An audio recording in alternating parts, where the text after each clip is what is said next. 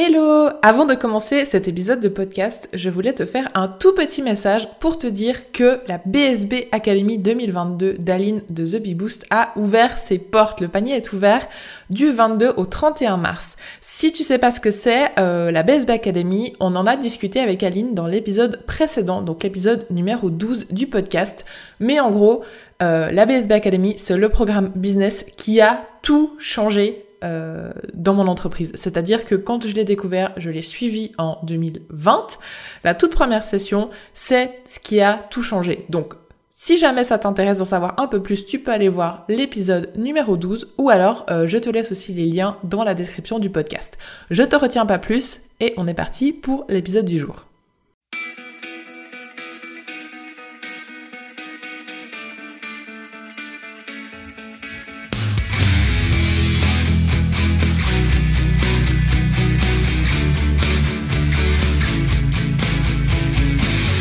Hello toi et bienvenue sur Mindset Créatif. Je suis Cindy, experte Canva et brand designer spécialisée pour Instagram.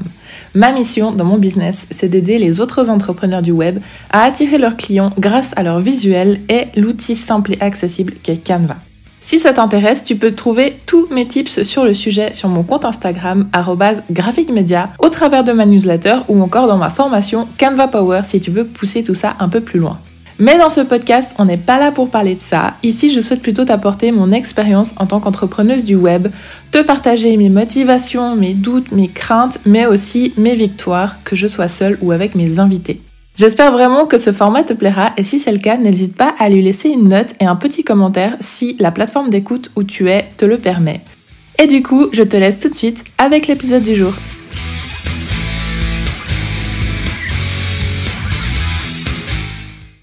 Hello hello et bienvenue dans un nouvel épisode de Mindset Créatif. J'espère que tu vas bien et je suis en tout cas ravie de te retrouver pour un épisode sur un sujet un peu brûlant, un peu croustillant aujourd'hui.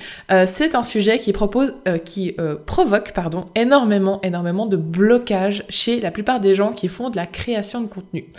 On va parler euh, des cinq moyens que j'ai de trouver des idées de contenu. Et trouver des idées de contenu, c'est ce que je disais, c'est un blocage chez beaucoup de personnes. Euh, beaucoup se disent mais euh, c'est pas original ce que je dis, j'ai jamais d'idée, ça ça a déjà été fait mille fois. Enfin bref, il y a plein de croyances limitantes et donc du coup, bah, j'espère que ça va t'enlever un petit peu des barrières et que ça t'aidera à créer du contenu beaucoup plus régulièrement parce que il n'y a pas à faut pas, faut pas se voiler la face. Créer du contenu, c'est génial, mais il faut être surtout régulier. Créer de la valeur, créer du bon contenu, mais surtout être régulier. Et c'est ça qui va faire en sorte que ta communauté va grandir. Pour te dire un petit peu, euh, moi, la création de contenu, c'est vraiment toute la base de mon marketing et toute la base de mon business. Toutes mes ventes quasiment toutes, sont vraiment basées et, viennent de ma création de contenu. Tout est organique. Euh, je n'ai pas encore mis le pied dans tout ce qui est publicité, euh, etc. Donc, pour l'instant, je vends mes formations uniquement grâce à ma création de contenu. Et je sais que c'est quelque chose qui fait rêver beaucoup de personnes et qui moi-même me faisait rêver. Quand j'ai commencé à le faire et que je me suis rendu compte que c'était possible, mais comment vous dire le déclic qu'il y a eu dans ma tête, quoi. Donc, je sais que c'est quelque chose qui fait rêver beaucoup de personnes et qu'on a vraiment envie de mettre en place. Donc, c'est pour ça que euh, je voulais te proposer cet épisode aujourd'hui. Donc, il faut savoir que sur Instagram, je poste en moyenne 5 fois par semaine donc euh, j'alterne entre des posts normaux, des carousels et des reels. J'ai également donc ce podcast où je poste un épisode tous les 15 jours. Je vais d'ailleurs très bientôt poster un épisode par semaine. Voilà, c'est un peu le challenge de cette année euh, de pouvoir avoir un épisode par semaine. Et j'ai également euh, une newsletter où j'essaie de l'envoyer aussi une fois par semaine. Donc voilà en termes de création de contenu où j'en suis. Et du coup, pour poster autant, pour créer autant de contenu, forcément, il faut que je trouve les idées. Donc, comment est-ce que je trouve les idées, les idées, pardon, comment est-ce que je me renouvelle? J'ai les mêmes peurs que vous. Hein. La peur de me répéter, la peur de dire des trucs inintéressants. Et donc, du coup, ben, je me suis dit que j'allais te donner euh, cinq méthodes que moi j'utilise pour trouver du contenu intéressant et pertinent. Donc voilà, je vais pas faire durer cette intro plus longtemps, on va passer au vif du sujet avec la toute première astuce. En premier lieu, pour créer du contenu intéressant et pertinent et qui plaît surtout, il faut connaître ta cible sur le bout des doigts. Ça veut dire qu'il faut que tu travailles énormément sur euh, ce qu'on appelle le client idéal. Le client idéal, c'est si tu devais te représenter quelqu'un là maintenant tout de suite avec qui tu adorerais travailler, euh, comment est-ce qu'il serait, qu'est-ce qu'il aime, euh, de quoi est-ce qu'il a besoin, quelles sont ses problématiques, etc., etc. Donc c'est un petit peu le, les choses qu'on t'apprend en base dans les programmes business, dans les coaching business. Mais pour la création de contenu, c'est aussi hyper, hyper important parce qu'à partir du moment où tu connais les problématiques, les peurs, les doutes et les, les questionnements en fait de ton client cible, eh ben tu vas pouvoir créer du contenu qui va être relatif à ce dont il a besoin, donc forcément il va aimer ce contenu, donc forcément il va s'abonner, enfin voilà, ça va vraiment te créer un, cercle comme ça, donc ça serait vraiment la toute première astuce, elle est un peu euh, basique, je dirais, mais euh, sans les bases, il n'y a pas grand-chose. La deuxième astuce pour créer un peu plus de contenu sans forcément t'épuiser, ça va être de recycler ce que tu as déjà posté. Alors, il y a plusieurs moyens de faire ça.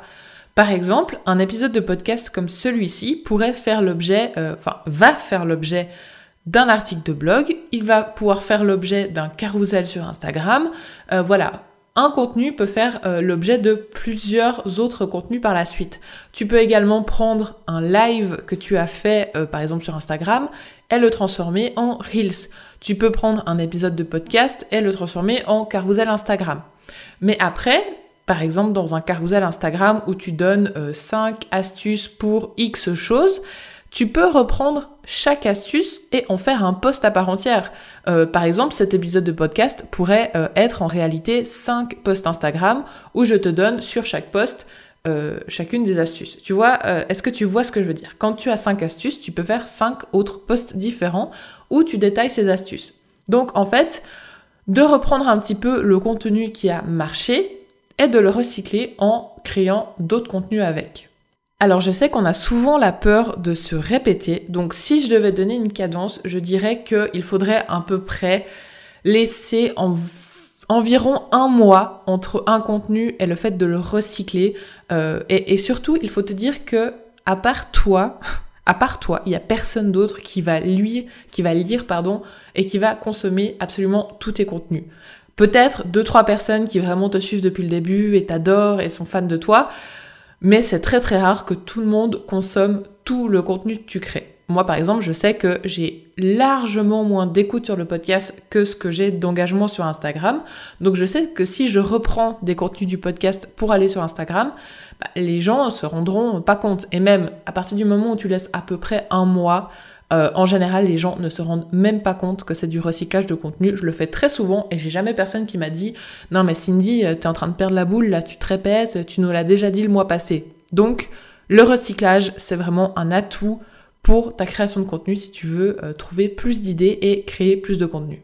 Mon tips numéro 3, c'est d'aller regarder ce qui fonctionne dans ta niche ou dans ton marché.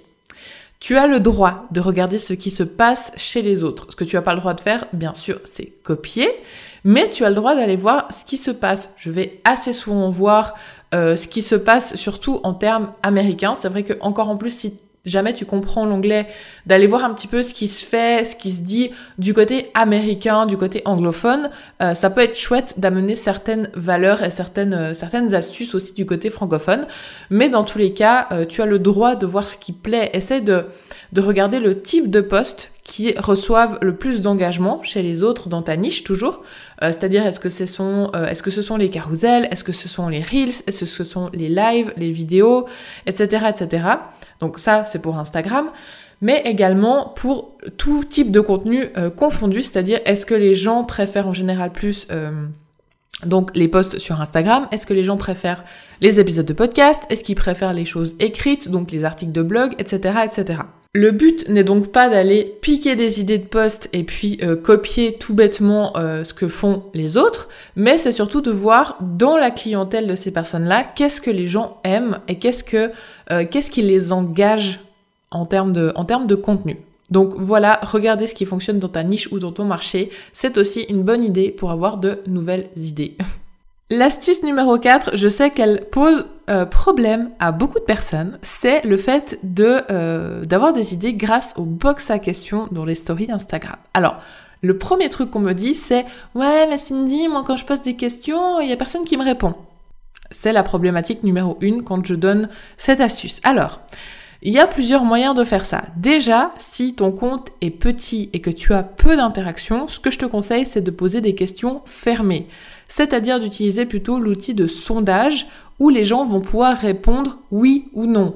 Ou alors ils vont pouvoir répondre euh, euh, telle chose ou telle chose. Mais de pas laisser la box euh, ouverte comme ça, mais de vraiment orienter les gens vers les réponses. Par exemple, de poster des petits trucs complètement bêtes au départ. Tu peux demander, t'es plutôt thé ou café, tu préfères l'été, l'hiver. Essaie de commencer à engager la conversation avec les gens via ce genre de, de box à questions. Et au fur et à mesure, tu verras que tu commenceras à avoir des réponses et une fois que tu as pas mal de réponses, je dirais euh, entre 10 et 20 réponses hein, sur ce genre de, sondage, tu peux commencer à mettre des vrais box à questions. Ensuite, dans les box euh, où tu peux poser des questions plus ouvertes, donc les box sur Instagram où euh, la personne peut écrire une réponse plus longue et surtout personnalisée. Évite de mettre des trucs bateaux du style est-ce que vous avez des idées? Euh, par exemple, si tu dis, euh, ou alors de mettre euh, quelle est votre problématique actuelle, ou voilà, les questions beaucoup trop larges, personne va y répondre parce que ça leur demande trop de temps pour te répondre. En fait, il faut penser que les gens vont prendre du temps pour écrire. enfin, ça paraît bête, mais les gens vont prendre de leur temps pour t'écrire. Donc, il faut que ce soit quelque chose qui leur soit utile et que ce soit surtout rapide. Donc il faut euh, poser des questions, je dirais, semi-ouvertes, c'est-à-dire de pas uniquement juste mettre la box en mode euh, voilà, euh, qu'est-ce que vous aimeriez voir sur mon compte tu vas faire une story en expliquant voilà je fais ci, je fais ça sur mon compte, j'ai dans l'idée de peut-être faire ça, ça et ça. Euh, est-ce que tu penses que c'est une bonne idée Mais vraiment d'engager la personne déjà avec quelque chose auparavant et de pré-mâcher entre guillemets le travail. Parce que si tu poses quelque chose de beaucoup trop large, les gens vont pas prendre le temps de répondre. Et euh, c'est comme si toi, tu arrivais sur une, une, une story où quelqu'un te posait ce genre de questions. Si la réponse te prend 10 minutes à écrire, tu vas clairement pas prendre ce temps pour lui répondre. Donc, pense que pour euh, les personnes qui te suivent, pour tes abonnés, c'est exactement la même chose. Donc, commence petit, des questions fermées, et plus tu auras une large audience, plus tu pourras poser euh, des questions. Voilà, si tu as une audience déjà euh, de 5000, 10 000 abonnés, des questions ouvertes très larges, tu peux te le permettre, tu auras des réponses, peut-être pas autant que ce que tu espères, mais tu auras de toute façon des réponses. Donc voilà, mais commencer petit et agrandir le champ des possibles au fur et à mesure. Et la dernière astuce, c'est une astuce que j'utilise depuis très peu de temps. Je dois dire, je l'utilise alors depuis que j'ai euh, une assistante à mes côtés. L'astuce numéro 5, ça va être d'utiliser euh, les questions qui te sont posées durant tes masterclass, tes lives, tes interventions, euh, quelles qu'elles soient.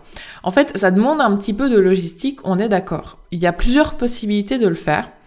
en fait, le but, ça va être de référencer les questions. Tu le sais, quand tu fais un live sur Instagram ou quand tu fais, euh, tu donnes une masterclass, tu as très souvent des questions dans, les, dans le chat. Le but, ça va être de référencer ces questions parce que si une personne dans ton audience se pose la question, peut-être que d'autres se la posent aussi.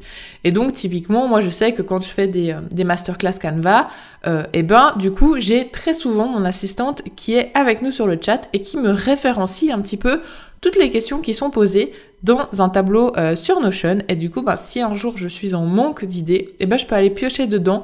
Et il y a vraiment toutes les interrogations que les gens se posent et donc les interrogations de ma cible. Donc on en revient au point numéro 1 de connaître sa cible. Quand elle te pose les questions en direct, euh, recense ces questions et tu peux en faire des posts. Parce que, comme j'ai dit, si une personne se pose la question, peut-être que d'autres se posent aussi la même question.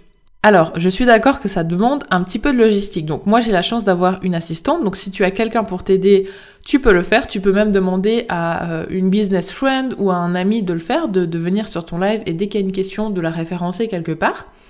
Ou alors, tu peux simplement, euh, je sais que sur Zoom, par exemple, tu peux exporter le chat.